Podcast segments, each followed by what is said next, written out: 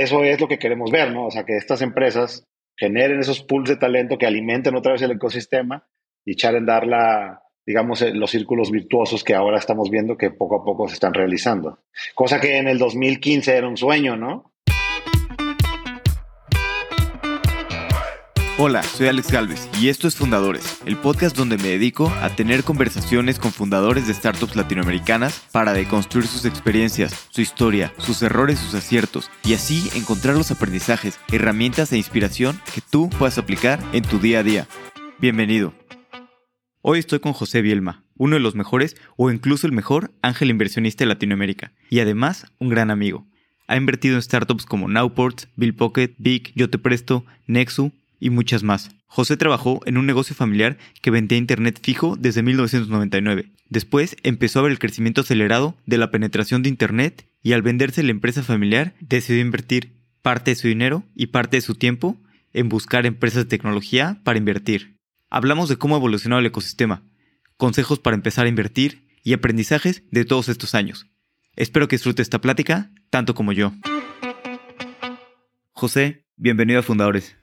Muchas gracias, Alex. Muchas gracias por la invitación. Es un honor estar como invitado en tu podcast. Gracias a ti. La verdad es que es un súper honor tenerte por acá y conocer más de, tu historia. Tú eres de, los la primera persona que yo conocí que estaba haciendo angel investing en Latinoamérica, cuando esto era todo súper nuevo. ¿Cómo fue que, pues, que empezaste a ver esto y que se te ocurrió empezar a, a buscar startups y invertir en startups? Fíjate que mi familia nos dedicábamos al negocio de las telecomunicaciones y entre los servicios que prestábamos al público en general era Internet fijo. Y literalmente nosotros lanzamos Internet en el, no me acuerdo si fue en 1999 o el año 2000, y la penetración pues era cero, o sea, pues en ese tiempo casi lanzamos a la par de, de Telmex y de Infinitum, ¿no? en ese tiempo se llamaba Prodigy y vimos cómo de 2000, más o menos de 2000 a 2008, pues el, crecimiento fue muy, muy, muy pequeño. La penetración en el 2008, por decirte algo, era de aproximadamente, no sé, 15% de las casas tenían internet, ¿no? En ese tiempo yo no estaba en el negocio móvil, pero me acuerdo que la penetración móvil era todavía más pequeña, o sea, no había ni smartphones en ese tiempo, estaban saliendo los primeros, la primera o la segunda generación del iPhone, pues la penetración era muy bajita, creo que no andaba, no llegaba ni al 20 o 25%. Y fast forward, nosotros vendimos el negocio en 2015, fast forward 2015, de repente la penetración se fue del 15, pone tú, más o menos al, al 50% de las casas, ¿no? Y nosotros vimos ese crecimiento súper acelerado y también en nuestro negocio creció cañón porque, porque teníamos muchísimos clientes que tenían internet. Y cuando yo veía la economía, en ese tiempo pues yo era director comercial de la empresa familiar y me tocó ver ese crecimiento tan duro y yo lo que veía en la economía mexicana es que pues la economía de internet era prácticamente inexistente. Obviamente ya operaban en México algunas empresas transnacionales, obviamente Mercado Libre, transnacionales porque es una startup, digamos, que no era mexicana, ¿no? Empezaba a entrar Netflix, más o menos por ahí no había métodos de pago locales más que los que tenían los bancos, que eran muy malos y muy chafas y no jalaban. La gente tenía un chorro pues, de miedo de pagar con su tarjeta de crédito y los métodos de pago pues eran poco confiables, etcétera, ¿no? Y cuando de repente la penetración ya estaba en el 50% de las casas y, en, 2000, en 2015 prácticamente la penetración móvil de Internet móvil era prácticamente universal, o 90 y tantos por ciento. Y sin embargo veías la economía y no veías nada. Y yo, yo decía, oye, no es posible. O sea, sí hay algunas empresas que estaban empezando en ese tiempo. Digamos que la primera ola de los fondos, de los primeros fondos que se crearon a raíz de que el INADEM empezó a invertir en fondos como el PI, ya veías ciertos inicios, pero estaba todo muy naciente. Yo lo que pensaba es, oye, tenía trabajo, ya no tengo porque vendimos la empresa. Y esto que está pasando del Internet es un hecho, porque cuando tú veías Estados Unidos, lo que está pasando en Silicon Valley en general en Estados Unidos, en Europa o en Asia, está todo súper acelerado en creación de empresas de, todos, de todo tipo por Internet, empresas de infraestructura, empresas de pagos, todo el tema de fintech, todo el tema de cripto. Entonces yo lo que pensaba en ese tiempo y que al final pues fue lo que pasó es que eventualmente iba a haber una cascada, digamos, de fundadores locales que iban a tratar de atacar esos problemas y a competir con las empresas tradicionales y que alguien las iba a fondear y que si no éramos nosotros los mexicanos o nosotros los locales, pues iban a venir los extranjeros a fondearlas, ¿no? Cosa que también pasó. Y por eso empecé a invertir. Yo no tenía ninguna, ninguna experiencia previa, digamos, en, como inversionista en etapas tempranas o de tecnología, más que mi labor, digamos, dentro de la empresa como director comercial de un negocio que prestaba servicios al público de, de Internet, ¿no? y por eso empecé, de cero, sin conocer a nadie, sin levantar dinero de terceros. Al principio, cuando yo empecé, pues no, como que la gente pues, decía, ay, qué raro, ¿no? Este cuate, pues qué tonto, va a perder todo su dinero, ¿no? Este, y así empecé y, y, fui conociendo con el tiempo ya gente como tú y otros y he hecho, la verdad, yo grandes amigos como inversionista. Y un poquito cuál fue el primer paso, o sea, empezaste a ver todo este crecimiento, todo, dijiste, sí, esto pues va a cambiar, va a suceder, y luego, pues, ¿qué onda? ¿Cómo empezaste a encontrar emprendedores? ¿Empezaste a analizar las industrias o cómo fue? Sí, o sea, todo al final, al principio siempre es, una vez que estás, digamos que dices, oye, yo quiero hacer esto, pues un poco como que, pues la, empieza a conspirar la naturaleza, Dios, no sé, y te empiezan a llegar ese tipo de cosas. La primera inversión que yo hice fue una empresa de videojuegos aquí en Guadalajara, y de animación digital, sin yo saber la verdad gran cosa de, una cosa ni de la otra. Pero me parecía que, que, estos cuates eran, eran muy talentosos, eran muy buenos y, me gustaba lo que estaban haciendo. Y decidí invertir en esa empresa sin saber gran cosa, ¿no? A lo vuelta del tiempo la empresa sigue viva, pero nunca ha podido despegar ni explotar. Y de ahí se fue dando que conocí después, por circunstancias de la vida, conocí a, Rubén Chávez, a Hugo Blum y a Juan Pablo Mejía, que son los fundadores de Yo Te Presto, y Hugo Blum y Juan Pablo, aparte de Sin Ladrillos. Y mm, la verdad, desde el principio tuvimos química, nos caímos bien e invertí en su empresa. Y a partir de ahí como que todo se fue dando, ¿no? Porque un emprendedor te presenta con otro, después se te presenta con otro, después se te presenta con un fund manager, después el fund manager te presenta y así se fue haciendo como la cadena. Y eso, eso fue, yo, yo empecé a invertir en 2015 el año que vendimos la empresa. Y en noviembre, más o menos, octubre, noviembre, y de eso pues ya ha pasado que casi seis años, ¿no? Siete, este, ese sería el séptimo año. Estaba leyendo yo, Alex, este, ahorita me acordé, un, eh, ya ves que este, este cuate de Union Square Ventures, este, ay, este cuate que escribe súper padre, que tiene un blog, este Fred Wilson. Sí. Escribió un blog hace como dos años y decía Fred Wilson que por alguna razón, y él no sabe ni por qué, siempre es en el séptimo año donde tienes tu primer evento de liquidez significativo. No puede explicarlo, no sabe cuál, o sea, de dónde viene, pero él dice, yo y todas las personas que yo conozco en el séptimo año tienen su primer evento de liquidez considerable. Y ha habido últimamente muchos eventos de liquidez en secundarias y yo creo que me estoy saltando de temas, ¿verdad? Pero bueno, así fue.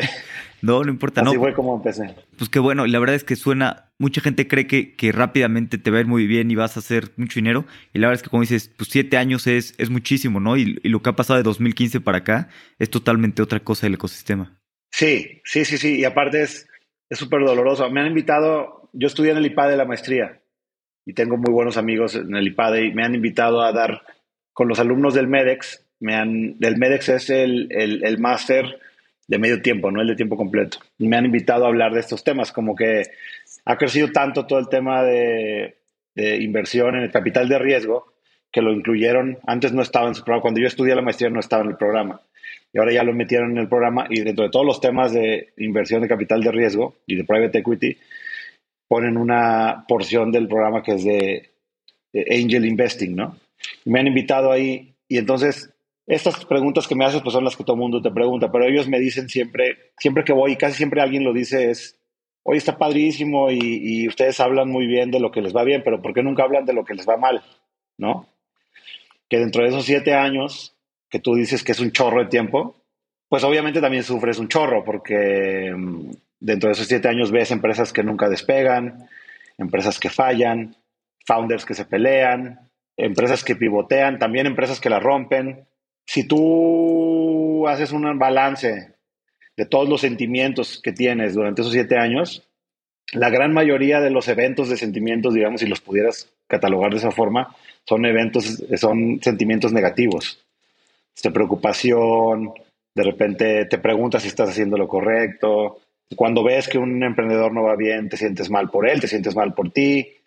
Cuando eventualmente tienes un éxito, ¿no? algo que te sale bien, puede llegar a ser tan grande o puede ser tan grande que tanto en el plano económico como en el plano sentimental, emocional, etcétera, está es como una euforia tan grande que borra todo lo malo, ¿no? Y que es de alguna forma por la que dices, ah, ok, después de todo, lo que, lo que pasé, eh, que sufrí, pues hay un outcome positivo, ¿no? No sé cómo lo veas tú eso. Sí, o sea, totalmente. Creo que hay, creo que hay cosas muy complicadas y además normalmente cuando empiezas a invertir, pues a veces es complicado estar hablando con, los mejores emprendedores, ¿no? Digo, el, ecosistema ahora ha crecido mucho y cada vez hay más emprendedores buenos, pero pues yo, yo también empecé en, 2016 y, el ecosistema era totalmente otro, ¿no? Tal vez, tal vez no era tan fácil. Y un poquito esto de, de las que quiebran, las que les va mal, ¿cómo haces para mantener la cabeza fría y saber cuándo pues ya no invertir más en un emprendedor que, que al final de cuentas pues acabas entablando una amistad, llevan varios años, que lo ves construir, lo ves intentar, y, cómo sabes entre, entre decidir si invertir más o, o ya no invertir? Sí, eso es todo un tema, híjole. Es todo un tema porque es muy común, que seguramente también lo has visto, que eh, hay emprendedores que están, o sea, 100% eh, convencidos de que su, su, su, visión y su idea son correctos. La realidad muestra que no, si hicieras un análisis objetivo, pues no necesariamente es así. Y muchas veces, pues tú no, o sea, un inversionista no le va a decir qué hacer al, al emprendedor, y menos en, en, en, donde nosotros invertimos. A lo mejor un inversionista de la serie A o de la serie B o de la serie C que tiene preferred, que controla el board, bueno, sí, ese puede correr al emprendedor y ese sí, pues te puede decir qué hacer, aunque no sé si sea lo correcto, pero podría hacerlo, ¿no?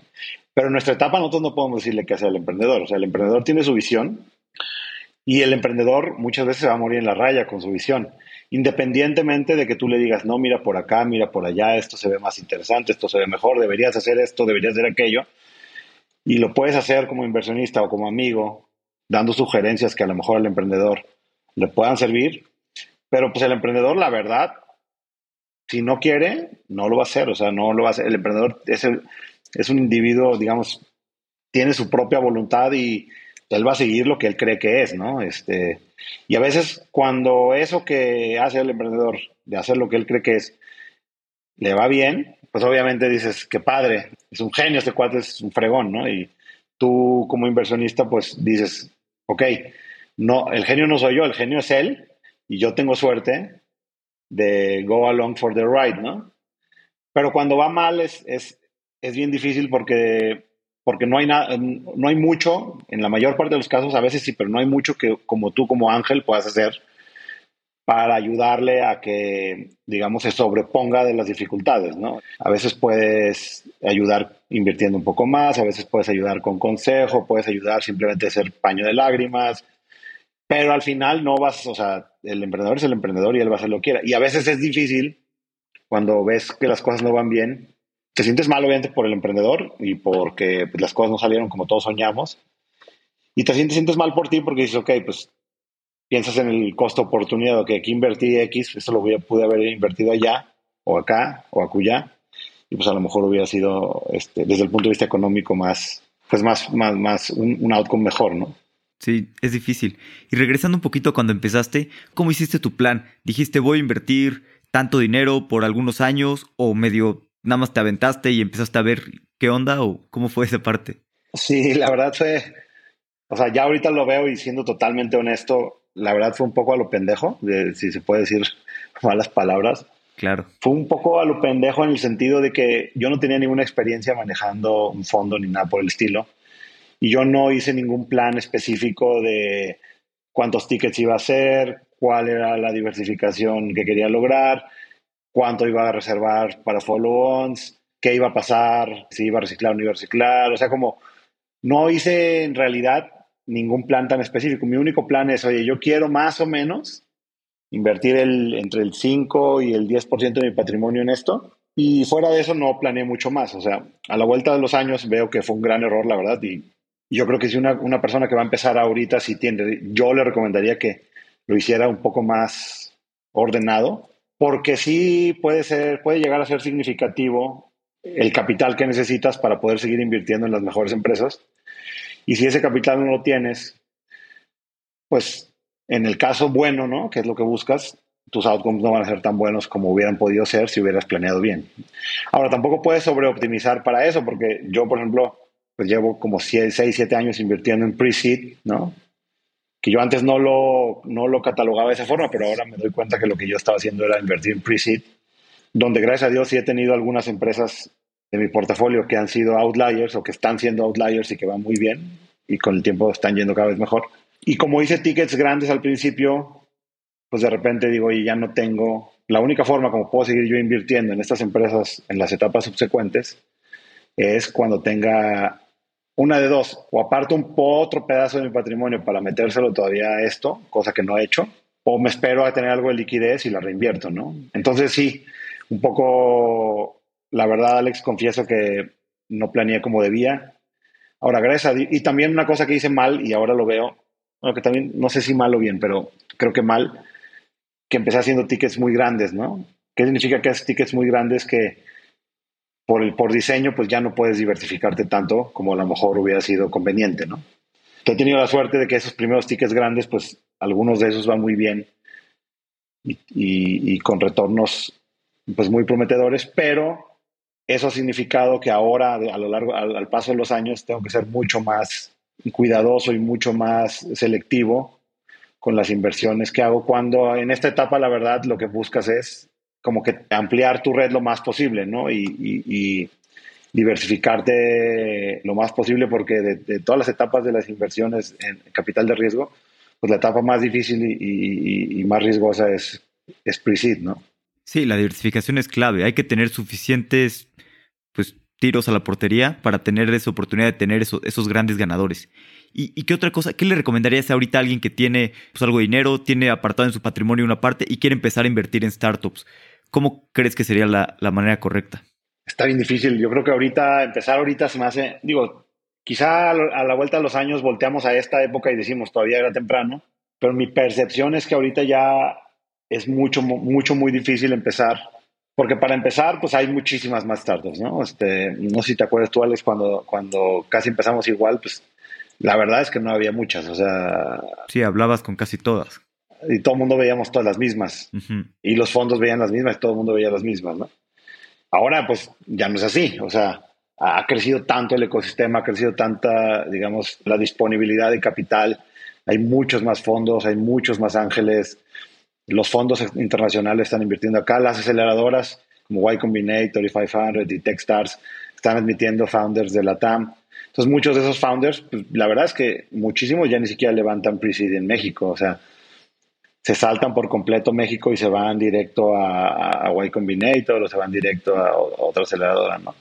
Lo que ha hecho mucho más difícil ser emprendedor, ser, perdón, eh, inversionista ángel, ¿no? Mi percepción es que toma ahora mucho más tiempo, mucho más trabajo, mucho más esfuerzo y hay muchísima más competencia, ¿no? Entonces, si alguien quisiera empezar ahorita, y ya dice, oye, ya lo voy a hacer, nomás dime tú qué me recomiendas. Pues quizá empezar por las aceleradoras, quizás sería lo más conveniente, aunque ya vas a, invertir tarde y caro, pero pues el riesgo también es más bajo, un poquito más bajo quizá que si sales tú a tratar de buscar empresas pre-seed, ¿no? No sé qué opinas tú con eso, que tú también estás Sí, a mí, a mí me gusta mucho apoyarme en aceleradoras. Creo que es una buena manera si estás empezando. Y también creo que otra manera muy, muy útil si estás empezando y con un poco menos de riesgo es invertir en fondos este, tener una estrategia de invertir una parte en fondos, una parte directo, y pues también los fondos están full time, eh, ya te empiezas a aprender también de, pues, de lo que están haciendo. Con un ticket, pues digamos que pequeño en el fondo ya tienes más diversificación. Digo, a mí, yo cuando empecé, pues invertí en, un fondo que, eh, que tú me presentaste con Investo, con Sergio y Jonathan, y la verdad es que también me ayudó muchísimo a, a, pues, a mejorar, a aprender muchísimo. Yo estaba jugando en la liga, en la liga C, y ya me di cuenta de, lo que era posible y, cómo había que, estar haciendo las cosas. Sí, totalmente de acuerdo. O sea, estoy totalmente de acuerdo con eso. Si puedes invertir en un fondo de preferencia que esté invirtiendo donde tú quieres invertir, que es pre-seed, sí creo que ayuda. A mí también estoy totalmente de acuerdo con lo que dice. A mí también me ayudó mucho, me abrió los ojos a muchas cosas que yo todavía no veía. Y ahorita, efectivamente, estoy totalmente de acuerdo. ahorita hay muchos más fondos de gente muy buena que está haciendo cosas en pre-seed. Digamos que los primeros, todos los primeros fondos que empezaron con el INADEM en el 2013, en el 2014, esos ya se movieron y ya prácticamente ya no invierten en SID. O sea, de repente hacen uno que otro, pero más bien ellos están haciendo, están liderando series A, y están en algunos casos liderando y convirtiendo en series B, etcétera, ¿no? Y, en, y, en, y hubo un, muy buen rato, quizá por ahí del, que será del 2017 como al 2020, más o menos, donde había muy poca gente invirtiendo en pre-seed. Pero como siempre pasa con los, cuando hay vacíos, pues esos vacíos se llenan, ¿no? Y entonces ahorita pre-seed ya está crowded, no sé qué opinas tú, pero ya está llenísimo de, de, gente, ¿no? Y, y, muchísima gente muy buena y, y, también hay muchos turistas, ¿no? De gente que nada más, que está viendo y que es unlikely que se quede en esa etapa. Pero independientemente de eso, para los emprendedores está súper bien porque hay muchísimas opciones. No es como antes que había pocas opciones y aparte todo el tema de, la, de los malos actores, ¿no? Que antes había muchísimos. Muchísimos. Donde mm, estos cuates que, que tipo los Sharks, ¿no? Que estaba viendo ayer, ¿qué día fue? Estaba yendo ayer, ayer o anteayer, o el lunes, no me acuerdo, un video de un amigo que me mandó de un, unos emprendedores que fueron a pichar a Shark Tank, que hicieron una aplicación de golf. Estaba padre la aplicación porque te permitía grabar con tu celular, te vendían un stick, ponías tu celular y te permitía grabarte, grabar tu swing y después compararlo con pros, ¿no? Con los profesionales. Y estaba padre, o sea, era como un, un MVP que les estaba yendo bien, ya te habían vendido por internet como 700 unidades o 800 unidades, según los datos que dijeron en Shark Tank, yo no los conocía, ¿no? Y entonces, este, no, pues, ¿y qué quieren? Y obviamente todos los Sharks que son súper, todos se venden como que son guau, ¿no? Y no, pues, ¿qué necesitas? Y dice el cuate, no, pues quiero vender 15% de mi empresa por 150 mil pesos. Y así, ¿eh? ¿What? Sí, no. Y todos los Sharks, como, ah, sí, todos querían entrar y todos hicieron ofertas, ¿no? Y todos, aparte, están bien pendejos porque, perdón por la expresión, pero todos haciendo la misma oferta. Yo te acepto esa oferta, yo también. Porque en Estados Unidos por lo menos hacen la pantomima de que compiten, ¿no? No, yo te ofrezco más y yo te, no sé qué, y, entonces empiezan a competir en términos. Acá no, acá dijeron, yo te ofrezco lo mismo, yo te ofrezco lo mismo, yo te ofrezco lo mismo. En vez de decir, no, yo te ofrezco 200 mil por el 15 o 250 mil por el 15. y, y, el emprendedor aceptó, cosas que se me hace así con que, güey, no es posible, o sea, para con 150 mil, ¿para qué te va a alcanzar? ¿Para pagar dos meses de renta? Sí, nada. O sea, ¿cómo vas a ejecutar tu plan? En fin, eso que pasa en Shark Tank, que muchos, yo sé que es falso y que muchos no se cierran, etcétera, era como súper común verlo en la realidad, o sea, allá afuera, ¿no? Con emprendedores que salían a, levantar capital y muchos family offices tradicionales o, o, empresarios, pues la verdad se los enchufaban, o sea, les quitaban la mitad de la empresa, o y hay muchos casos, digo, no voy a mencionar casos porque no, no, tiene ningún sentido, pero un chorro de casos de empresas que en el 2003, 2014, 2015 eran súper prometedoras, simplemente se cortaron las alas porque cayeron las garras de estos monstruos, ¿no? Y gracias a Dios, eso cada vez lo ves menos, ¿no? Eso ya práctica. Bueno, por, yo hace mucho que ya no veo casos así. Sí, antes era muy común ver eso, empresas que nacían casi muertas, ¿no? Ya habían vendido gran parte y pues ya no tenían los incentivos alineados. Pero sí, como dices, cada vez hay más competencia y también cada vez los malos actores del ecosistema son menos, ¿no? Entre que, la competencia y que, que se les exige más, que también hay más información para los emprendedores, la verdad es que ha mejorado mucho y cada vez vemos eso menos. Sí, sí, y eso es bueno porque si tú eres un, un, emprendedor, pues estás en el, o sea, prácticamente hoy, ¿qué está pasando hoy en LATAM? En LATAM, generalmente, sobre todo en México, en Colombia y en, y en Brasil, pero también en, en, en Chile, por ejemplo, ¿no?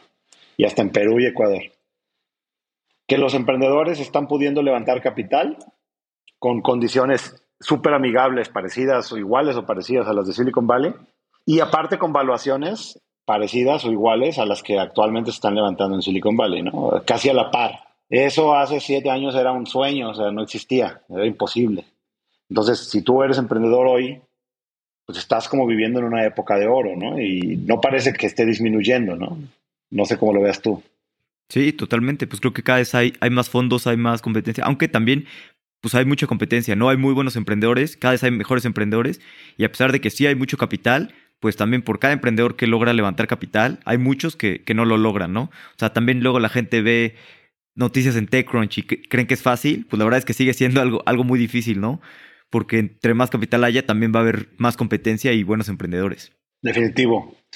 Pero es lo mismo, o sea, es como, como, como con la selección nacional de fútbol, ¿no? O sea, en la medida en que el pool de talento es más grande, cada vez es más fácil o más común que salgan los cracks, ¿no? Sí. Y es exactamente lo mismo aquí. O sea, entre el pool de talento sea más grande, ese, ese pool se alimenta porque, oye, hay emprendedores, lo intentaron, no lo lograron, cerraron o vendieron y se unieron a otros equipos donde aprendieron, explotaron y de repente esa empresa cierra, se vende, entonces se van otra vez a volver a empezar. Y tú y yo hemos visto casos así, de gente que estuvo en grandes empresas que fallaron y volvieron a empezar ya con la experiencia de, un, de una empresa de hypergrowth o de hipercrecimiento y después ahora la están rompiendo, ¿no? Sí. Un caso claro que yo te digo, no, no sé si debamos o no decir nombres, pero tú invertiste en una de esas empresas que va muy bien, de unos ex-founders de Green, de, perdón, ex empleados de Green. Y yo también he invertido en varias empresas de ex empleados de Green que van muy bien. Ah, pues tú también, creo que estamos juntos en Río Grande, ¿no? Por ejemplo. Sí. Y entonces eso es lo que hace que el ecosistema crezca, ¿no? O sea, oye, Green no, se pudo, no salió el negocio, es, al final se murió la empresa, fue una gran, fue una gran historia de crecimiento y etcétera, y al final la empresa no pudo subsistir, se, se murió. Pero de ahí el pool de talento, ya le entendieron, ya supieron, ya vieron la experiencia, ya vieron lo que es posible y órale, vámonos, y volvieron a empezar. Y ahí hay varios que van muy bien ahorita. Gracias a Dios, este, hay alguno, uno que incluso ya es unicornio o casi unicornio. Eso es lo que queremos ver, ¿no? O sea, que estas empresas generen esos pools de talento que alimenten otra vez el ecosistema y echar en dar la, digamos, eh, los círculos virtuosos que ahora estamos viendo que poco a poco se están realizando. Cosa que en el 2015 era un sueño, ¿no? Sí. Todo el mundo hablaba, oye, esto, es que aquí no está pasando eso. No, pues no, en ese tiempo no. Pues eventualmente va a pasar, y eventualmente va a pasar, y eventualmente va a pasar, y ahora ya está pasando, ¿no? Sí, y, un poquito hablando de, eso que, exacto, lo que, lo que soñábamos en 2015, 2016, ahorita hay pues, mejor talento, ¿no? Personas que estuvieron en empresas de hypergrowth o emprendedores que van por su segunda, tercera, cuarta empresa y ya tienen mucho más conocimiento. ¿Cómo ves tú que ha cambiado el ecosistema pues, de lo que era ese momento a, lo que es ahora? Sí, está. la verdad es que a mí me sorprende muchísimo porque, para ordenar mis ideas, yo lo vería en dos sentidos en la atracción que las empresas están teniendo realmente, que cuando te metes en ese aspecto de, porque otra vez, antes, en el 2015, yo me acuerdo muy bien que cuando yo hablaba con otros family offices o con, algunos fund managers o con otros ángeles, como que siempre la discusión era, oye, pero es que aquí en LATAM no hay exits. Y entonces un poco la discusión era, no, pues no hay exits, porque las empresas todavía no hemos tenido un caso de una empresa que la rompa, ¿no? Y que tenga en la medida en que las empresas tengan, que la rompan y tengan grandes resultados, pues los exits van a seguir, obviamente, si me explico, es, es, un obvio, es una obviedad, digamos. Entonces, fast forward al 2022, ahorita lo que, te lo que estás viendo es que aquí, allá afuera en el mercado, actualmente, hay un chorro, un chorro, muchísimas empresas, mucha más de lo que la gente se imagina, que nacieron hace 5, 4, no sé, 6, 5, 4, 3, 2 años, que cuando si tuviera sus números, obviamente muchas pierden dinero pues porque están tratando de crecer muy rápido y están contratando un chorro de gente y están abriendo nuevas oficinas, están abriendo en todo el en toda Latinoamérica, como etcétera y seguramente cuando ves digamos el P&L, pues abajo está eh, está en rojo, ¿no? Pero cuando tú ves el top line, ¿no? que es los ingresos, es sorprendente cómo de bien van muchísimas de estas empresas, o sea, mucho mejor de lo que nadie se imagina al grado de que en corto yo he platicado con gente, ¿no? Oye, ¿tú cuánto te imaginas que vende tal cual empresa? No, pues no sé, no, pues no sé cuánto. Y cuando les dices más o menos cuánto, digo, sin, sin, sin confesar que revelo información confidencial ni nada, pero más o menos, oye, más o menos cuánto, la gente se sorprende y no la cree, ¿no? Dice, oye, ¿cómo es posible? O sea, y muchos dicen, oye, esta empresa ya es más grande que el incumbente. Sí.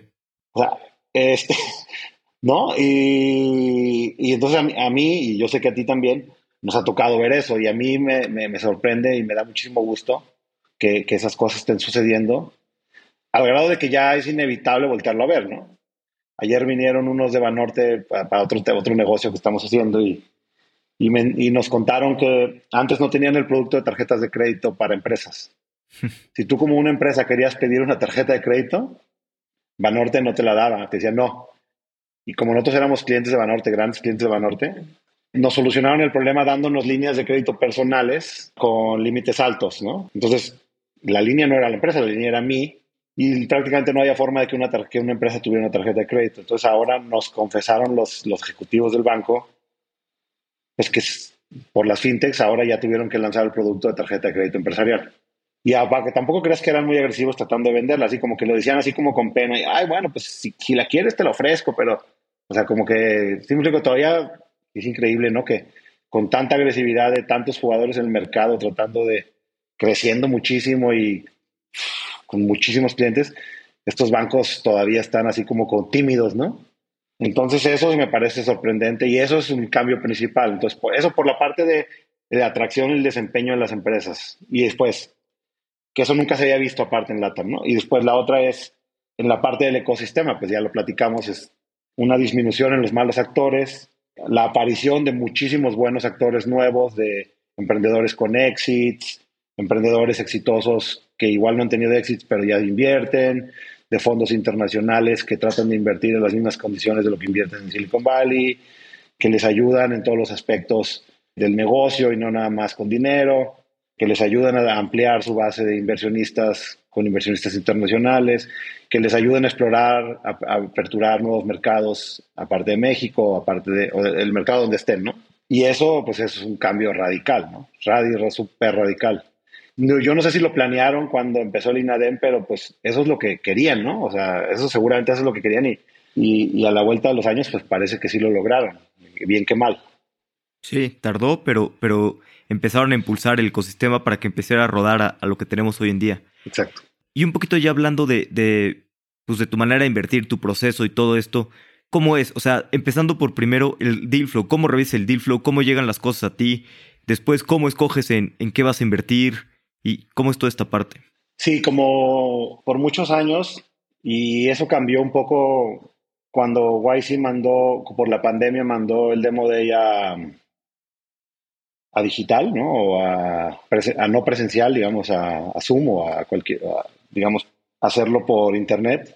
Pero antes de eso, la verdad, era toda una experiencia ir y ver lo que estaba, lo que estaba pasando allá, ¿no?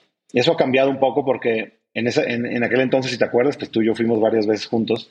Podías hablar con los emprendedores, podías, te daban tiempo, les preguntabas, te contestaban y entonces podías crear cierto rapport con el emprendedor de tal forma que podías invertir on the spot, ¿no? En el momento de quiero invertir tanto, sí, va, órale, handshake, y después se formalizaba con safe y con dinero. Creo que eso cambió mucho, no sé, en mi, eso es muy personal, en mi propia experiencia cambió muchísimo cuando mandaron los demo days a, eh, a internet, porque es muy difícil ahora, en mi opinión, poder, creo que, bueno, por lo menos para mí es más difícil conocer al emprendedor bien por una videollamada creo que se pierde mucho. Y esa es una opinión muy personal porque es que he leído que otras personas lo, aman, pero para mí en lo personal se me hace mucho más difícil tomar decisiones de inversión por Zoom, aunque lo he hecho, pero se me hace mucho más difícil que en persona, ¿no? Como yo no tengo el PIS porque yo invierto mi propio patrimonio, yo no tengo que consultar mis inversiones con nadie. En ocasiones que tengo dudas, ya sea sobre el emprendedor o sobre la industria, pues le pregunto a gente en la que confío, amigos que sí conocen la industria o amigos o conocidos que conocen al emprendedor. Pero la verdad, yo, yo eh, desde que empecé tengo la flexibilidad de que yo decido de inmediato. O sea, yo no tengo que, o sea, yo no tengo que ir a consultarlo con un comité como hay muchos fondos que lo hacen, ¿no? O que tienen que un proceso formal, ¿no? Que está muy bien cuando tienes que decidir sobre liderar una serie A, por ejemplo, pero en pre-seed y en seed, pues a lo mejor no es tan conveniente. Entonces yo tengo esa flexibilidad y he tenido esa flexibilidad de poder invertir on the spot, cosa que creo que la verdad es una ventaja, ¿no? Porque en la TAM, a pesar de que todo ha cambiado, todavía hay muchos fondos que toman mucho tiempo en decidir. Mucho tiempo es semanas o meses, ¿no?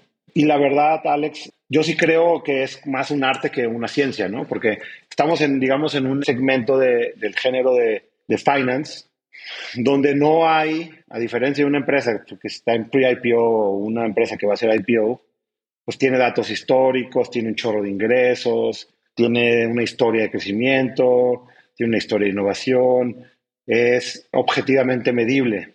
Pero cuando tú estás invirtiendo en seed y en pre-seed, O sea, casi no hay datos objetivos que te permitan a ti hacer análisis muy profundos.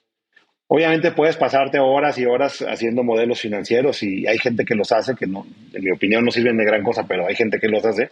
Y entonces tomar una decisión en el futuro o simplemente, como no hay ninguna data, puedes tomar decisiones usando otros, digamos, otras variables. Y una variable es el founder, oye, cómo se expresa, cómo habla, si, su, si, si puede explicar claramente lo que quiere hacer, si su visión es creíble, si tiene energía, si no tiene energía, si es, se ha tomado el tiempo para estudiar el problema que quiere resolver, es, es eh, hasta cierto punto creíble lo que está haciendo, es el equipo, la dinámica del equipo parece sana, los une más que, o sea, los une más que su deseo de ser ricos, hay algo más que los una, pues, muchos son hermanos, son primos, son amigos, trabajaron juntos, y entonces empiezas a evaluar cosas que son subjetivas, ¿no? pero pues que en este negocio te llevan a tomar decisiones rápidas, que claro que se cometen errores, pero también a veces le hacen clavo, ¿no?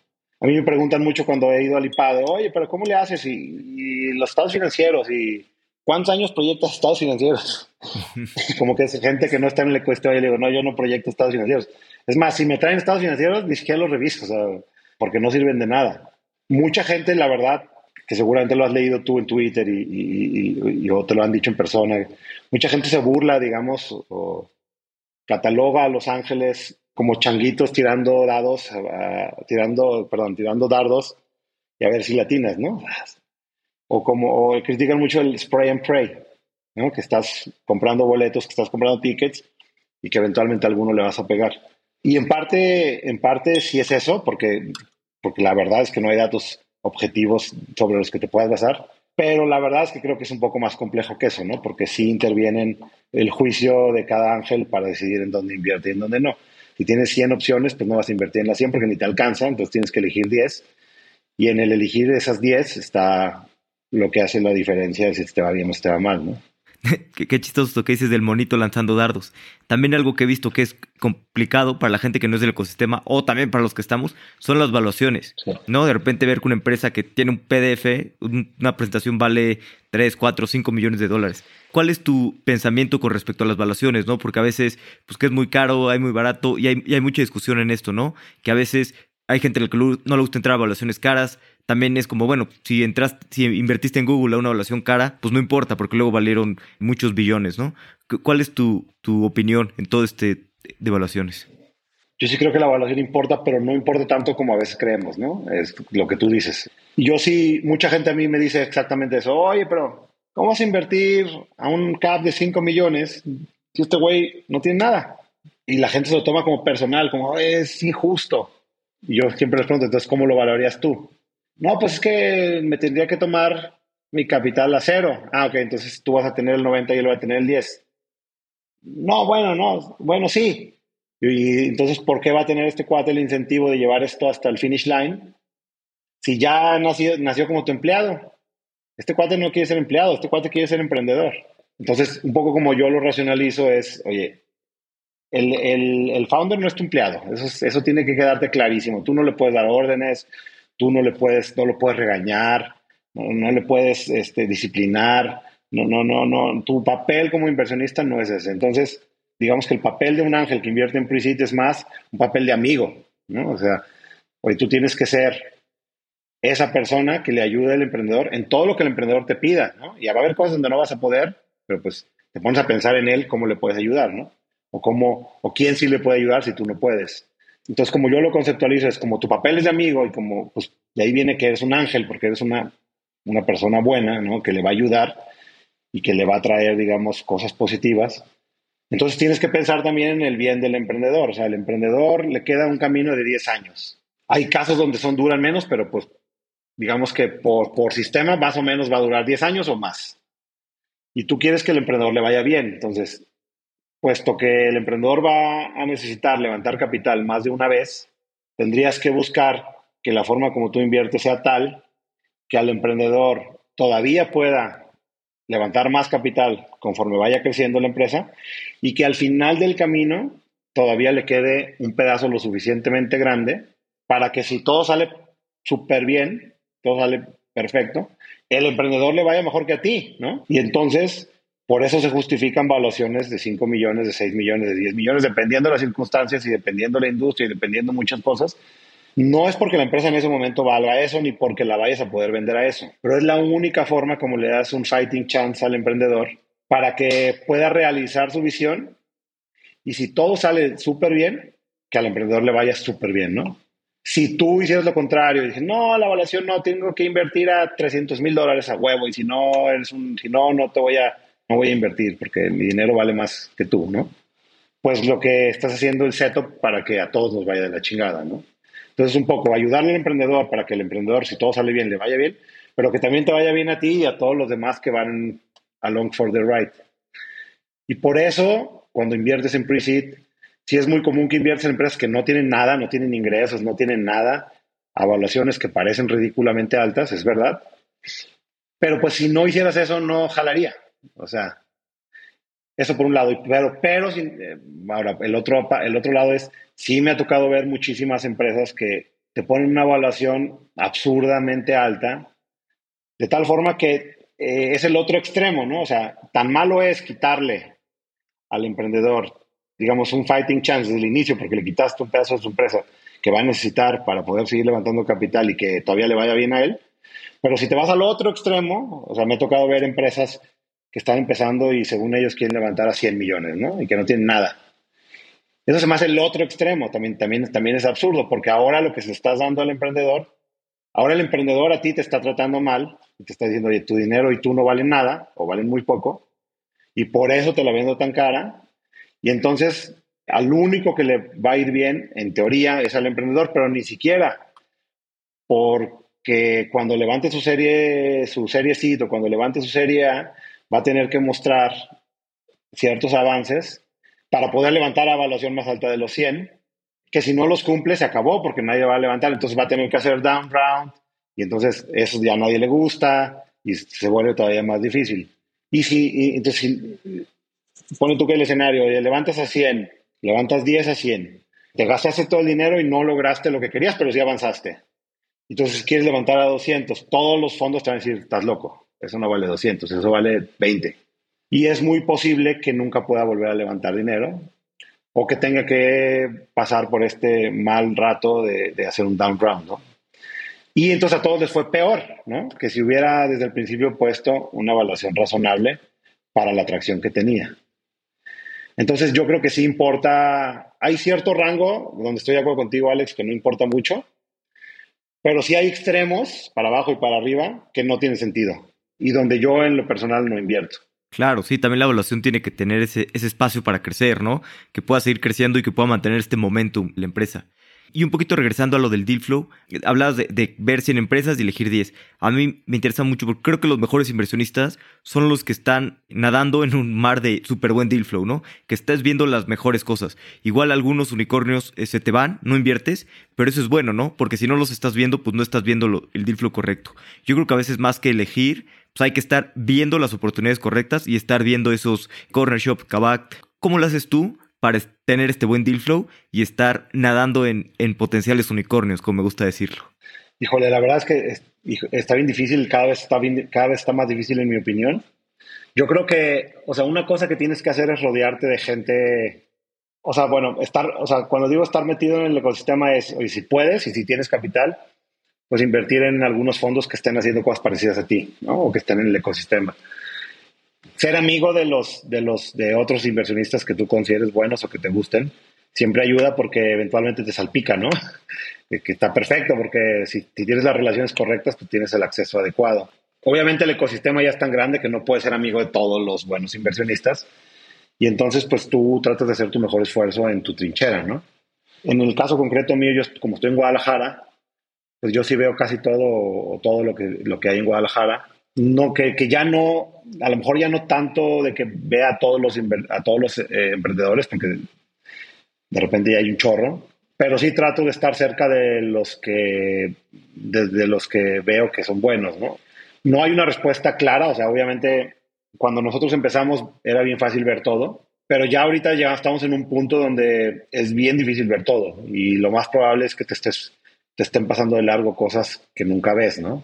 ¿Cómo lo remedias? Pues yo trato de estar, por ejemplo, muy activo en Twitter, trato de estar muy activo en AngelList, ¿no? Donde tratas de ver lo que está pasando y lo que te pasa. Trato de estar muy activo en YC, en, Y Combinator. Soy, soy investor, por ejemplo, de 500, entonces me gusta ver lo que traen ellos en, sus aceleradoras. Platico mucho con, no con todos me llevo igual de bien, pero con, en los fondos donde soy inversionista platico mucho con los managers y, pues ahí te vas enterando. Tienes que estar activo, tienes que estar ahí preguntando, eh, investigando. Y en muchas ocasiones es, muy, es, común que digas, oye, esta empresa está padre, pero ya, este, yo, por, yo estoy ya invertido en Investo y Investo ya la trae en la panza. Entonces ya dices, ok, bueno, si ya por alguna razón yo ya no puedo invertir, bueno, pues ya ahí tengo exposición porque soy eh, el PIN ¿no? de, tal fondo.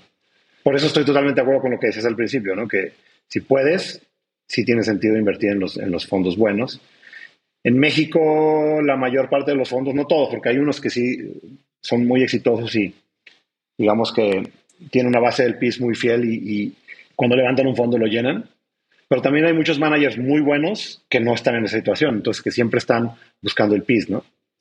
Entonces, si alguien quisiera empezar ahorita y quisiera, digamos, empaparse rápido y dar, o sea, meterse de lleno, pues sí, hay unos cuatro o cinco fondos muy buenos en, México, buenos, de buenos a muy buenos, donde a lo mejor vas a poder eh, acelerarte más rápido, ¿no?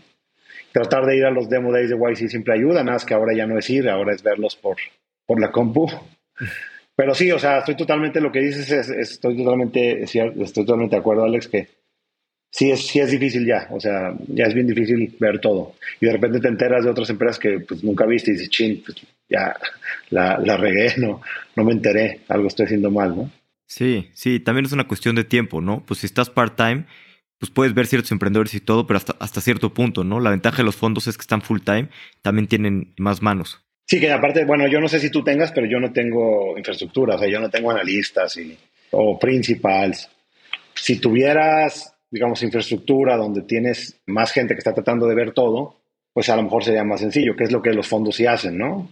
Pues algún día a lo mejor. Todavía no tengo infraestructura, pero espero que, ya pronto la, estoy construyendo. Órale.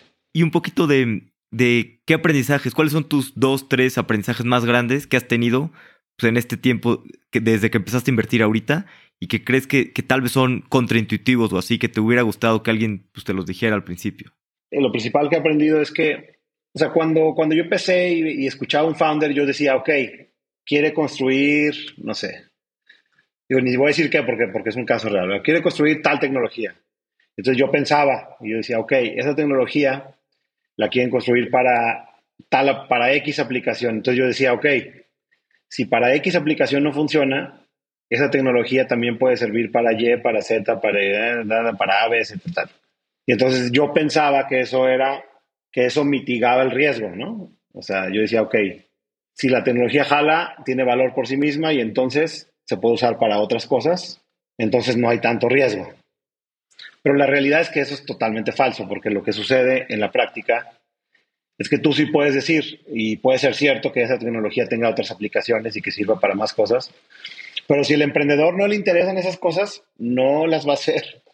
Y no hay nada que tú puedas hacer para que las haga. ¿Me explico? O sea, entonces estás mm, absolutamente ligado a lo que el emprendedor quiere hacer. Si el emprendedor el equipo emprendedor, el founder o los founders no quieren hacer lo que tú dices que es obvio, no lo van a hacer, no lo van a hacer nunca. Entonces, una cosa que he aprendido es que no puedes suplir, digamos, la visión de los founders. O sea, los, founders, los fundadores tienen su visión y tienen su plan y tienen sus sueños. Y esos son los de ellos, no los tuyos. Nunca van a ser los tuyos. Ni aunque seas el cuate más convincente del mundo, los vas a poder convencer de que sigan tu visión, porque ellos no, o sea, porque no son tus empleados y no van a seguir tu visión ni tus recomendaciones si no quieren. Entonces he aprendido que, sí, que, que si tú estás contento con la visión del emprendedor y estás seguro de que puede jalar, pero aceptas que si no jala, lo más probable es que no busquen las cosas que tú quieres y eso te hace sentir tranquilo y estás dispuesto a, que sufras cuando eso suceda, 100% deberías invertir. Si la respuesta es no estoy dispuesto a que no sigan mi visión y que si no funciona la suya van a seguir la mía, y que si no lo hicieran me voy a encabronar y les voy a pedir que me regresen el dinero, como hay tantos, o como antes había muchos más, lo mejor es mejor no invertir, ¿no? Y eso es un aprendizaje que he tenido a la mala. Entonces, un poco ya ahorita cuando digo, ok, el emprendedor quiere hacer esto, si eso no jala, pues la empresa lo más probable es que va a cerrar. Si hay pivots, sí, obviamente hay muchos emprendedores que pivotean y si lo hacen, poca madre, qué bueno. Pero si no lo hacen, no te puedes enojar, ¿sí me explico? Y eso es, creo que es la principal cosa que he aprendido de invertir en etapas tan tempranas. Por ejemplo, y digo, hay un caso muy padre, bueno, platicamos ahorita de, de, una empresa que empieza como, oye, yo quiero hacer, vender comida callejera, y voy a tener carritos, y voy a tener una app y la chingada, y la gente va a bajar, y en vez de comprar un tamal, va a comprar comida sana, ¿no? O va a comprar igual el mismo pan, pero un poquito mejor calidad, ¿no? Y de eso a lo que terminó es así como 360 grados, y como inversionista dices, qué increíble, ¿no? O sea, ¿cómo empezó? Yo, yo, yo, y casi estoy seguro que tú no invertiste en el emprendedor por la idea. Sí, no. Invertiste en el emprendedor por la, por la energía, porque es un chingón, porque estaba súper emocionado, porque estaba dispuesto a ir all the way, porque tenía súper buenas referencias, porque es súper entusiasta, contagioso el, el, entusiasmo, ¿no? Y al final, pues sí, pues un cuate así, tan positivo, tan entusiasta, tan con tanta energía, con tantos sueños, siempre viendo lo positivo, pues solucionó, vio que eso no jalaba y le dio la vuelta y ahora hizo algo mucho más grande que va muy bien. Totalmente. Mi esposa siempre se ríe de mí, que hablo con un emprendedor, me encanta, y, le digo que no, está impresionante esto, van a ser un unicornio, es una locura. En este caso en, específico, en, esta empresa que era Waldi, en ese momento era mi, novia todavía, me acuerdo que le conté, le dije, como yo no lo veo, y yo no, está increíble, impresionante, y tres meses después me pregunta, ¿cómo van? Ah, no, ya, eso no funcionó, eso no funcionó, están viendo qué hacen. Me decía, ¿cómo? O sea, y ya, pues ahorita van súper bien, ¿no? Porque como dices, es el emprendedor correcto, la energía correcta y, pivotear en otra cosa, ¿no? No siempre es el caso, pero sobre todo es apostar en las personas correctas. Exactamente, eso es un poco eso, que es apostar en la persona y que su visión y que estás dispuesto a ir all the way a donde él, a donde él quiera ir, ¿no? Que a veces, a veces eso en México y en, en, general en nuestras culturas latinas no es tan común y es difícil, es como va en contra de la cultura, ¿no? Como que es, es para mucha gente es muy difícil aceptar que eso pueda ser así cada vez menos, ¿no? Porque cada vez hay más inversionistas y... Pero sí, sí, es, al principio es difícil. Sí, y aceptar que, es muy probable, desde que inviertes hay que saber que es muy probable que, pierdas tu dinero, ¿no? Las ganancias no van a estar en sobreoptimizar que te devuelvan más dinero cuando quiebran, sino en esos big winners son los que te van a traer las ganancias. Cuando quiebran, pues lo mejor es apoyar al emprendedor, ayudarlo en lo que puedas. Es muy difícil, ¿no? Quebrar tu empresa, todo lo, eh, la parte emocional. Pues es mejor estar ahí, ayudarlo y apoyarlo en su siguiente empresa. Exacto, y si, sí, yo creo que si el emprendedor fue un cuate honesto. Ah, bueno, claro. No, digamos, nunca hizo cosas que podían interpretarse o que, o que, o que, se, o que fueran, digamos, cosas incorrectas. Siempre dio el máximo, o sea, no se fue a la playa y se gastó el dinero de la empresa. Que la mayor parte de los casos, la verdad, son así, o sea, gente decente, ¿no? En esos casos, y si todo estuvo bien, pues lo que tú dices, pues tienes que apoyarlos en los que ellos decidan, y si las cosas fallan, pues no puedes o sea, no se lo puedes recriminar, al revés, tienes que estar ahí para ayudarlo y si vuelve a empezar, pues seguir ahí para que te considere como inversionista. Ahora, si por el contrario, si hubo cosas raras, cosas shady, si, si terminó mal, si cerró mal, si se, si, si se escondía, si tomó dinero de la empresa, eh, cosas así, ahí sí, pues, pues tienes que cortar por completo con el emprendedor, ¿no? Sí, claro. Pero no es tan común verlo. O sea, yo, en la verdad, casi, o sea, sí hay emprendedores que al final creo que hacen las cosas mal pero no tanto por deshonestidad, sino porque se sintieron mal, no quisieron dar la cara, la forma como cerraron no fue la correcta, y esas cosas, pues sí, pues ah, son más errores que, delitos, ¿no? Y en esos casos, pues ahí sí está tan, no está tan fácil, oye, ok, no fue, este, digamos, inmoral lo que hizo, no fue delito, pero sí, a lo mejor no fue correcto lo que hizo, no le pagó a, los no le pagó a sus empleados, se dio cuenta que se iba a morir y debió haberlo hecho antes para que todos quedaran bien y no dejara deudas o no dejara deudas con el SAT. Cosas que sí pasan, ¿no? De, emprendedores que se entercan, se entercan, se entercan, ven que las cosas van mal y, no, y no tienen la madurez para decir, no, a ver, espérate, esto ya está la chingada, mejor voy a parar aquí. Con el dinero que todavía me queda, voy a pagar sueldos, voy a liquidar empleados, voy a pagar deudas. Y si queda dinero, pues se lo voy a regresar a los, a los inversionistas entonces, en esos casos sí, a mí sí me, a mí sí me, O sea, yo sí creo en lo personal y no es, no, no, no, es en contra de nadie en específico, pero que un emprendedor tiene que empezar con clase, pero también tiene que terminar con clase, ¿no? Totalmente. Y, y yo, cuando las cosas no van bien, trato de recomendarles a los hoy mejor, es mejor que, los, que lo hagas bien, que lo cierres bien, no dejes a tus empleados de pagarles, no dejes esto, todo, a que después se haga un cagadero, ¿no? Sí, sí, sí. Sí, como dices, también hay que tener el, self-aware y la madurez de decir, oye, pues esto ya no va a funcionar, hay que cerrar y hay que cerrar bien, ¿no? Liquidar bien a los empleados, eh, SAT y todo ese tipo de, cosas. Exacto. Pero, pero lo que decíamos también como emprendedor, pues si, si, si recuperas algo está bien, pero si no, pues hay que saber que, que normalmente pues, puedes perder todo tu dinero y que, que, el chiste está en los big winners. Además, pues si inviertes, solamente puedes perder tu dinero una vez, si te va mal, y si te va bien, pues puedes ganar tu dinero 300, 500 veces, ¿no? Sí, totalmente de acuerdo. Digo, yo ahorita no puedo decir mucho, pero estoy en medio de un proceso que ojalá se cierre y es lo que tú dices, o sea, es, un, es una inversión que va a pagar, digamos, todas las inversiones y un poquito más, de tal forma que ya estás jugando con dinero de la casa, como dicen. Pues es, el séptimo año ya. Si todo sale bien, exactamente, es el séptimo año, ¿no? Sí, pues qué bueno y me da gusto. Esperemos que se, se cierre bien todo eso y que a mí, que, que, mi séptimo año es el siguiente, ojalá me toque una, una así de buena como a ti. Yo creo que sí, yo creo que sí. Pero bueno, digo, mientras, mientras el dinero no esté en el banco. Claro, no está nada. No cuenta nada. De acuerdo. Vamos a pasar a la última parte, que es la serie de preguntas de reflexión. Las preguntas son cortas, las respuestas como tú quieras. Gracias, Alex. Va, de acuerdo.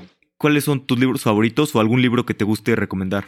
Sí, fíjate que estaba pensando ayer que libros y a mí me gustan mucho, a mí, a mí me gusta leer mucho no ficción.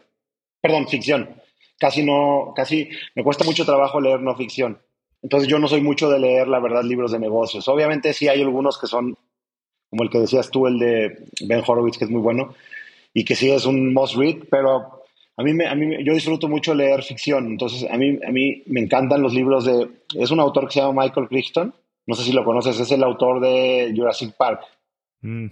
Tiene un chorro de novelas, tiene, digo, ya falleció, él murió hace como, si no me equivoco, como 10 años pero tiene un chorro de novelas muy buenas y lo que me gusta de, todos sus libros es que este Michael Crichton era un profesor universitario, entonces él, él hacía un súper buen research y casi, bueno, la mayoría de sus mejores obras eran, eran como libros que tenían base científica, ¿no?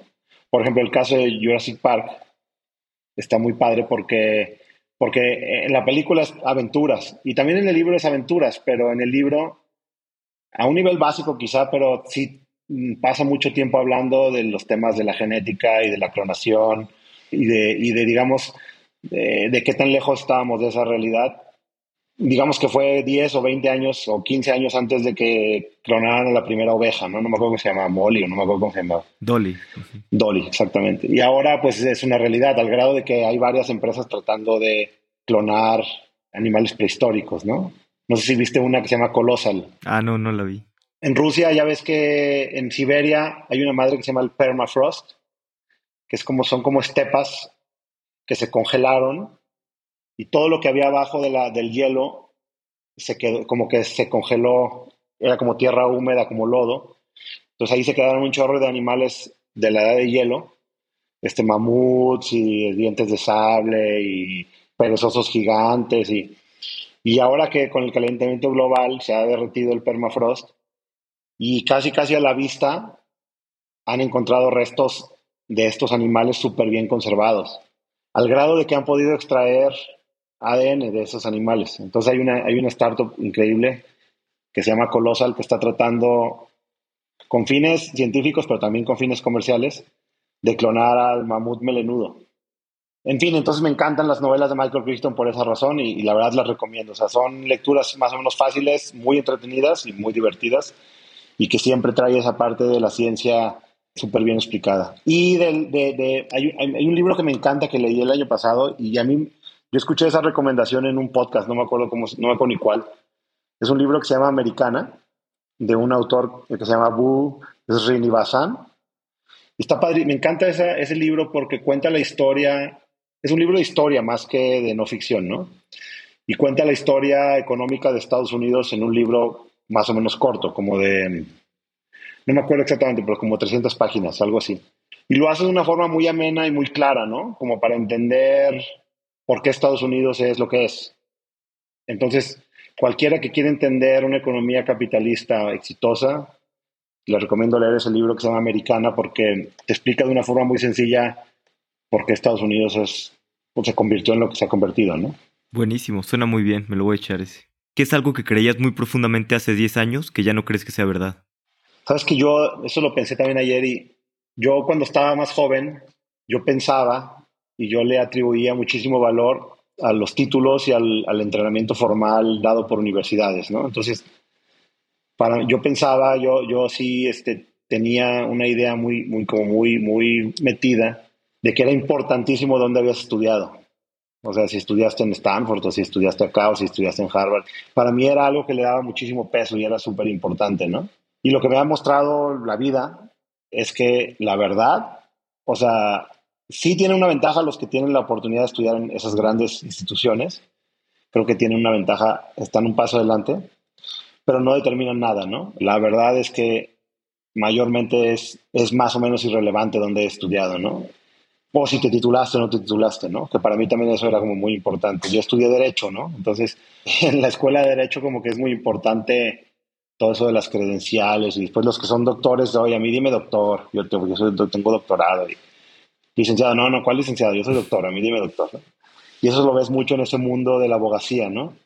Y lo que me ha enseñado la vida es que vale madre eso. O sea, los mejores, la gente más exitosa, a veces sí tuvo la oportunidad de estudiar en grandes instituciones, pero la mayoría de las veces no. O sea, es gente que, pues, que salió adelante a base de trabajo, a base de esfuerzo, suplió, digamos, si es que, si es que tuvo alguna carencia de educativa, hay muchísima gente muy abusada que la suple leyendo, ¿no? O sea, siendo autodidacta y aprendiendo sobre la marcha, ¿no? Entonces, yo le doy mucho menos valor ahora a las credenciales formales que hace 15, quizá 10, 15 años.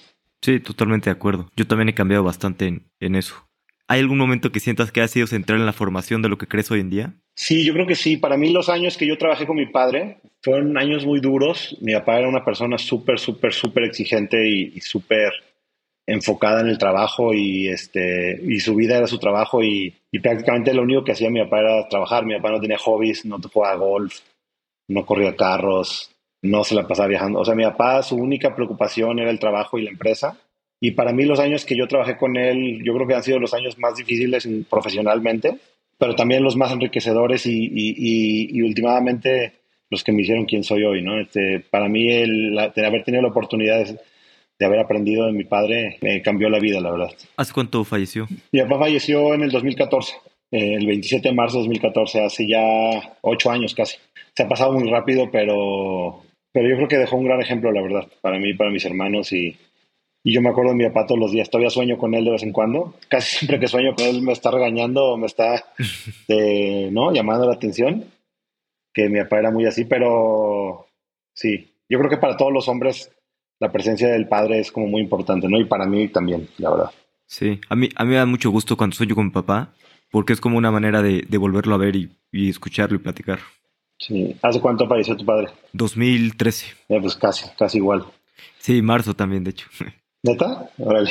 Oye, pues sí, está cañón, está cañón, pero y seguramente sí, es que el, el, cuando tienes padres así como el mío y seguramente como el tuyo, es siempre es, es difícil salirte de la sombra, ¿no? Porque, bueno, al menos en Guadalajara mi papá tenía una reputación muy buena como una persona de trabajo y, y gente, de, gente de bien y pues la responsabilidad que tienes de poder, este, al menos igualar eso es, es grande. Totalmente. Pero sí, es, es, básicamente es lo, que, es lo que yo te diría. ¿Tienes algún fracaso favorito que te haya dejado buenos aprendizajes? Sí, tengo muchos fracasos. Yo creo que, híjole, me acuerdo mucho de lo que dice este Winston Churchill, ¿no? Que dice que el éxito es ir de fracaso en fracaso sin perder el entusiasmo, ¿no? Sí he tenido fracasos grandes en todos los aspectos, hace algunos años traté de hacer un, hicimos un negocio, un amigo y yo, no era una startup porque no, o sea, no, no era venture backable ni nada, era, era un negocio que tratamos de hacer que, que en papel parecía obvio y parecía como súper fácil, ¿no? Y que, y quizá pecamos la verdad de, soberbios y nos fue de la chingada. Al final no nos fue tan mal porque, o sea, sí perdimos, pero no perdimos tanto, porque nos salimos con tiempo y pudimos vender los activos antes de que todo se fuera a la mierda de veras. pero sí fue un gran fracaso porque, pues por, por cómo fue toda la historia y porque quizá si hubiéramos entrado con menos soberbia y con más humildad y, un poquito mejor planeación, a lo mejor hubiera podido ser un gran negocio. Entonces yo sí, ese sí lo veo como uno de mis fracasos más grandes. Y bueno, y como, y como ejecutivo de la empresa familiar, pues este, solo no se equivoca quien no hace nada, ¿no? Entonces, sí tengo muchos fracasos, no me, no, no, no me avergüenzo de ellos, creo que me han hecho quien soy y este, y con los fracasos es como con todo, tienes que own them, ¿no? Como dicen, tienes que aceptarlos, hacerlos tuyos y sacar aprendizaje y, y seguir adelante y tratar de no repetirlos, ¿no? Sí, totalmente. ¿Qué te gustaría que cambiara el ecosistema de Latinoamérica? El ecosistema de Latinoamérica, híjole, yo creo que yo creo que todavía falta mucho capital en las etapas más tempranas. Creo que una cosa que no me gusta mucho y que creo que yo creo que eso va a, va a cambiar solito sin, sin hacer nada, pero no me gusta mucho que vienen inversionistas extranjeros a México y a los únicos emprendedores que consideran como invertibles son aquellos que estudiaron su MBA en alguna universidad buena, en alguna escuela de negocios buena de Estados Unidos, ¿no? Como que asumen que por el hecho de que estudiaron en Harvard o de que estudiaron en Stanford o de que estudiaron en Wharton o X, que por eso asumen que por eso el riesgo es más bajo, cosa que mm, es totalmente falsa. Y entonces no consideran a todos los demás. Y la razón por la que no me gusta es pues por las condiciones sociales en México. O sea, no es, creo que no estoy diciendo ningún secreto cuando digo que los únicos, casi los únicos mexicanos que tienen la oportunidad de estudiar en Harvard y estudiar en Stanford y estudiar en Wharton, pues son los, eh, los hijos de las familias acomodadas, ¿no? Eso no quiere decir que la gente que no, digamos, que no venga dinero no puede estudiar en las universidades. Y sí hay mucha gente que se sobrepone y termina teniendo acceso a estudiar a las mejores universidades del mundo. Pero en general, en México y, diría yo en la TAM, quien va a estudiar esas universidades, su MBA o incluso la universidad, digamos, es gente privilegiada, ¿no? Desde el punto de vista social y económico. Y entonces, lo que termina pasando es que quien menos necesita, digamos, el capital de estos fondos internacionales son esos founders, puesto que todos vienen de familias que tienen medios y tienen capital, que tienen propiedades y tienen negocios. Y entonces eso es algo que creo que es un error, que se va a solucionar solo, porque yo sí estoy convencido de que este tipo de founders tienen exactamente las mismas probabilidades de triunfar que un founder que no estudió en Stanford, en Harvard, en Wharton. ¿no? Pero se va a ver al tiempo, por eso digo que eso va a salir solito, ¿no? Y básicamente eso, y ojalá que, que crezca, digamos que en todas las etapas se ha ido llenando el pool de inversionistas, pero en la etapa más temprana creo que todavía falta como hay cada vez más emprendedores, porque ahora lo que está de moda es emprender, cosa que se me hace fabuloso, porque cuando, cuando yo estudié la universidad, incluso la maestría, todo el mundo quería salir a trabajar a los bancos, a investment banking, a las consultoras como Bain y McKinsey, Boston Consulting, ¿no? O a las transnacionales. Y ahorita lo que yo veo de los chavos es que pues, todo el mundo quiere emprender, ¿no? Y la economía, y eso se me hace buenísimo porque la economía solo va a crecer en la medida en que tengamos estas empresas que en 10 años se vuelven de las empresas más grandes del país o de la región o de, de la TAM, ¿no? Y eso va a generar que haya más movilidad social y eso va a generar que salgamos del hoyo en el que estamos en toda la región. Eso creo yo. Sí, totalmente. No, no, lo, no lo pude haber dicho mejor. José, pues muchas gracias por tu tiempo. La verdad es que, que la pasé increíble escuchándote, aprendiendo más de, de, toda tu historia a lo largo de estos años. La verdad es que fuiste un pionero de que empezó a invertir y sobre todo también gracias por, por tu amistad estos años y también pues, todo lo que he aprendido de ti. Muchas gracias, Alex, igualmente. Y es un honor ahí este, ser parte de tus próximos este, proyectos. Totalmente. Gracias. Muchas gracias por todo y felicidades por tu podcast. Has crecido muchísimo en muy poco tiempo y la verdad es que lo has hecho muy bien. Gracias. José, sin duda, uno de los mejores inversionistas de Latinoamérica. Me da mucha nostalgia hablar con él y ver todo lo que ha evolucionado y crecido el ecosistema. Si te gustó el episodio, recuerda compartírselo a algún amigo o algún enemigo, sobre todo a alguien que le pueda gustar y que esté interesado en invertir en startups. Entre más gente tengamos invirtiendo, vamos a tener a más emprendedores fondeados buscando resolver los muchos problemas de Latinoamérica. Espero que hayas disfrutado de este episodio. Hasta la próxima.